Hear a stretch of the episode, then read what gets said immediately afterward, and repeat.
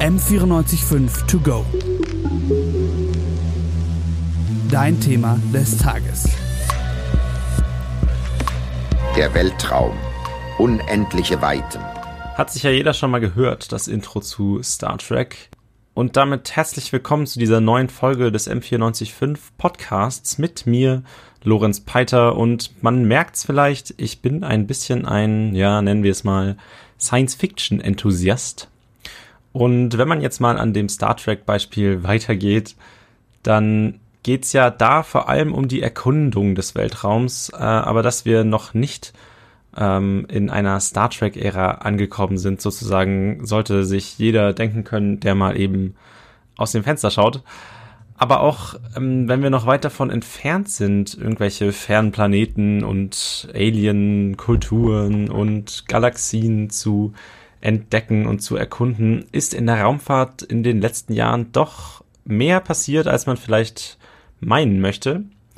Ähm, was das genau ist und wie die Zukunft der Raumfahrt aussieht oder aussehen könnte, beantworte ich euch interessierten Menschen da draußen heute mal. Ähm, ich hatte natürlich aber fachliche Unterstützung zum Beantworten dieser Fragen. Und zwar zum einen Professor Dr. Martin Theimer, der ist Professor für Raumfahrtsysteme an der TU Dresden und zum anderen Christian Gscheidle, der gerade wissenschaftlicher Mitarbeiter an der TU München am Lehrstuhl für Luft- und Raumfahrttechnik ist. Aber damit jetzt mal erstmal zur Ausgangsfrage. Was sind die nächsten Ziele in den nächsten Jahren, die die Raumfahrt erreichen möchte? Weil mir kommt es zumindest so vor, als ob seit 50 Jahren halt, seit der Apollo 11 Mission zu Mond, nicht mehr wirklich viel passiert ist in der Raumfahrt oder zumindest in der Erkundungsraumfahrt, ja. Und Christian Scheidle konnte mir tatsächlich sagen, was äh, in den nächsten Jahren von einigen Ländern geplant ist. Also bis 2024 wollen die Amerikaner wieder Menschen auf dem Mond landen. Die Europäer wollen auch verschiedene Systeme bauen, um zum Mond zu fliegen. Und die Chinesen und Inder sind auch auf dem Weg. Und es gibt einen, einen weiteren großen Trend, das ist, dass das Feld internationaler wird. Gerade kleinere Akteure kommen dazu aus Israel oder aus Indien. Wie man hört, hat also ein neues Rennen zum Mond begonnen, ähm, um sich dort eine Präsenz zu sichern. Äh, und insofern ist das zumindest aus staatlicher Sicht, das alte Ziel, das neue Ziel, nämlich der Mond.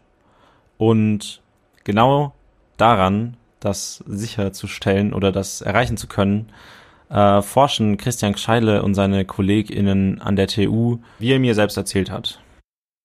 Wir forschen an Explorationstechnologien für den Mond. Also wir wollen Wasser auf dem Mond nachweisen und bauen dafür ein Instrument, äh, einen Bohrer, der in den Mondboden gebohrt werden soll und den dann erhitzen und so mit Wasser äh, mehr oder weniger auskochen. Und das wollen wir nachweisen, um zu zeigen, dass es auf dem Mond genug Ressourcen gibt, um langfristig äh, eine, eine menschliche oder eine Präsenz dort, eine Mondbasis zu unterhalten. So, aber neben der staatlichen Organisation der Raumfahrt oder den Organisationen, die sich mit äh, Raumfahrt beschäftigen, äh, sind in den letzten Jahren auch andere Spieler auf der Bildfläche aufgetaucht und der private Sektor der Raumfahrtentwicklung ähm, nimmt immer mehr an Bedeutung zu. Und ja, der bekannteste private Raumfahrer oder Raumfahrtentwickler äh, ist wohl Elon Musk, äh, mit seiner Firma SpaceX. Aber es gibt auch noch andere, man möchte es kaum glauben. Ähm, zum Beispiel Blue Origin von Jeff Bezos. Ähm, von dem kann man halten, was man möchte. Aber ja, er hat auch eine Raumfahrtfirma. Oder Part-Time Scientists aus Berlin zum Beispiel. Und dann gibt's noch iSpace aus Japan, wie ich rausgefunden habe, die sich auch alle mit privater Raumfahrt beschäftigen. Aber man muss ganz ehrlich sagen, Elon Musk hat einfach schon den am klarsten formuliertesten oder auch den öffentlichsten Plan für die nächsten Jahrzehnte. Und zwar sieht sein Plan vor, bis Mitte, Ende der 2030er Jahre eine Marskolonie zu gründen äh, und einfach so die Erkundung voranzutreiben. Was man aber dazu sagen muss, finde ich, ist sein Grund für diese Marskolonie, den ich so ein bisschen weird finde, muss ich sagen weil er sich irgendwie das Ziel gesteckt hat, die Menschheit mit dieser Marskolonie eben vor der Ausrottung zu bewahren. Gut, ähm, ob sich die Menschheit da jetzt noch so herunterwirtschaftet, dass sowas gebraucht wird, weiß ich jetzt auch nicht.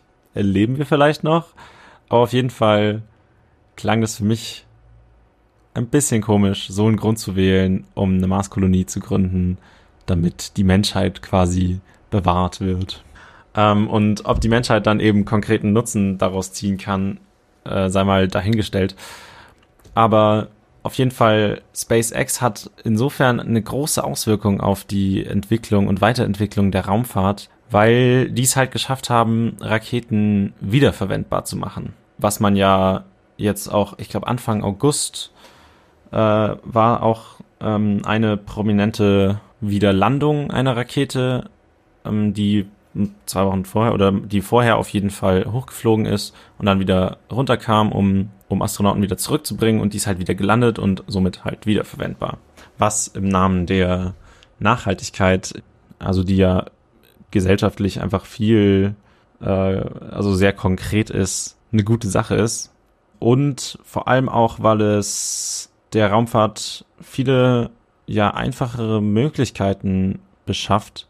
Und da kommt man halt auch in den anderen Zweig der Raumfahrt nicht unbedingt die Erkundung, sondern die Wissenschaft, die auch auf die Erde bezogen viel erreichen kann.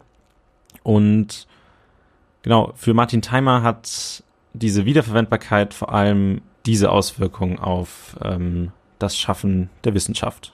Da werden dann zum Beispiel wahrscheinlich elektrische Antriebe eingesetzt, Ionenantriebe. Da brauchen Sie nur ein paar Prozent, zehn Prozent vielleicht von dem Treibstoff, den Sie brauchen. Wenn Sie es machen chemisch, brauchen dafür aber länger. Wenn Sie schnell sein wollen, dann hat man bisher auf chemische Raketentriebwerke gesetzt. Aber da gibt es auch eine Zukunftstechnologie, die man auch schon eigentlich in den 60er, 70er Jahren in den USA oder auch in der Sowjetunion damals schon entwickelt hat. Und das sind nukleare Antriebssysteme. Äh, die bringen ihnen so einen großen Effizienzgewinn und trotzdem noch immer die Schubkraft, dass sie damit ähm, ja, in zwei, drei Monaten, wenn es sein muss, zum Mars fliegen können. Bei ihm fiel jetzt auch wieder das Beispiel Mars und da kann man sich natürlich auch wieder fragen, hm, inwiefern juckt mich das jetzt, wenn irgendwelche Astronauten zum Mars fliegen und ähm, mir auf der Erde bringt das gar nichts. Äh, aber Christian Scheidele weiß dass die äh, auf die Erde gerichtete äh, Anwendungen Fokus haben, wie zum Beispiel kleine Satellitenkonstellationen, Internet überall auf der Welt. Dann geht es natürlich darum, mehr Daten von der Erde zu gewinnen, um zum einen Fragen für den Klimawandel zu beantworten oder Wettervorhersagen besser zu machen. Ich persönlich muss sagen, ich habe solche Dinge wie jetzt äh, Datensammlung über Klimawandel, Wettererscheinungen, einfach um Wetter besser vorhersagen zu können, nie mit der klassischen Raumfahrt in Verbindung gebracht. Das hat mich überrascht, dass äh, das anscheinend was bringt, gegen oder solche Phänomene besser beobachten zu können. Ähm, was gerade beim Klimawandel ja Chancen bietet, würde ich sagen, weil der ja doch sehr, sehr präsent ist gerade. Und es wäre ja schön, wenn sich da mal was tun würde. Äh, und gleichzeitig, harter Umschwung, gleichzeitig wäre es doch schön, dieser, diesen flächendeckenden, äh, flächendeckenden Empfang oder Internet überall zu haben. Und ich glaube, viele Leute, gerade hierzulande, äh, würden sich oder würden das mal begrüßen, überall Netz zu haben.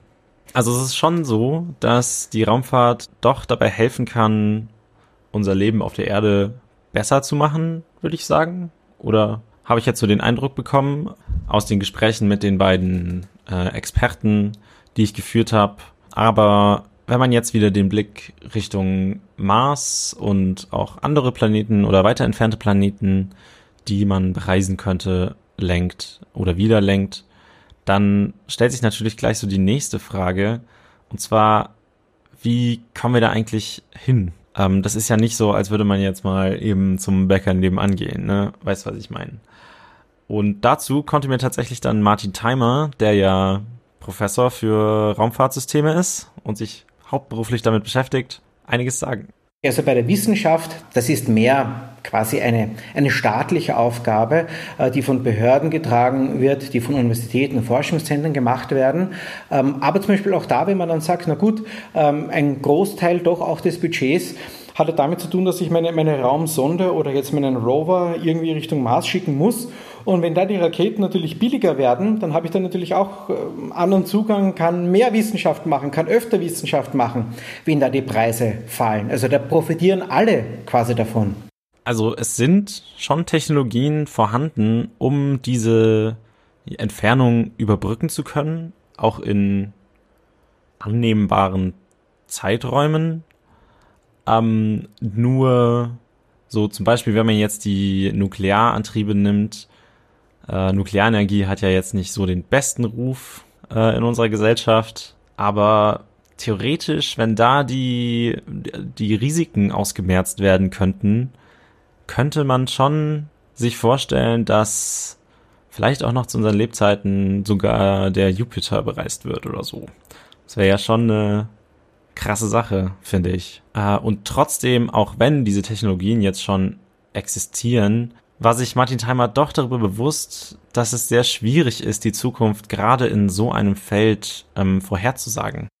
Wenn Sie vor 100 Jahren Lehrbücher sich anschauen, dann, dann liest sich das so, als ob die Leute vor 100 Jahren gedacht haben, wir wissen eigentlich eh schon fast alles. Ja? Und äh, heute wissen wir, wenn wir zurückschauen vor 100 Jahren, ja, die haben ja die haben einen Bruchteil von dem gewusst, was wir heute wissen. Das Gleiche wird natürlich auch passieren, wenn wir in 100 Jahren zurückschauen und sagen, ja, was, was, wir machen uns heute Gedanken über das zum Beispiel das Universum, was wir sehen, ist nur 4%, der Rest unbekannt, ja, dunkle Energie, dunkle Materie. In dem Moment, wo wir herausbekommen, was das ist, was glauben Sie, was das nicht nur unser Verständnis, was das für Technologien und so weiter bedeutet. Also es ist kaum vorstellbar, was noch passiert, wenn wir mal rauskriegen, was, mit, was es mit dieser ganzen dunklen Energie und dunklen Materie, die ja im Umkehrschluss 96 Prozent unseres Universums ausmachen, auf sich hat. Und dann im gleichen Atemzug würde ich sagen, kann man sich noch die Frage stellen, was passiert eigentlich, mit uns äh, und unserem Denken und unserem Biologieverständnis, wenn wir jetzt außerirdische Lebensformen irgendwo finden und sind es dann nur irgendwelche Einzeller, die in irgendwelchen Äonen alten Eisbergen leben oder sind das ganze Zivilisationen? Also das sind auch Sachen, würde ich sagen, das überschreitet einfach oder übersteigt meinen persönlichen Horizont, aber man macht sich natürlich schon so Gedanken, wie sich das auf unser Leben auswirken würde, wenn wir mit einer außerirdischen Lebensform konfrontiert wären. Ähm, und wer weiß, vielleicht bekommen wir ja noch zu unseren Lebzeiten eine Antwort auf diese Frage, wobei ich es wobei ich's bezweifeln würde. Aber das ist ja eine Frage, auf die es jetzt gerade zumindest noch keine Antwort gibt. Insofern kann man zusammenfassend sagen, dass wir von der Raumfahrt auf jeden Fall in der kommenden Zeit vermutlich oder vielleicht in den nächsten Jahrzehnten noch viel erwarten können und auch vielleicht einige Nutzen draus ziehen können. Mehr als man vielleicht oder als, also mehr als ich gedacht hätte, bevor ich mich mit dem Thema ein bisschen auseinandergesetzt habe und vielleicht auch mehr als ihr erwartet habt, bevor ihr diesen Podcast gehört habt. Und damit würde ich mich dann auch schon wieder von euch verabschieden. Vielen Dank fürs Zuhören. Ähm, für mich war es ein spannendes Thema und vielleicht hat es euch ja auch irgendwas gebracht. Ähm, und genau, vielleicht hört man sich ja mal wieder hier beim M945 To Go Podcast. M945 To Go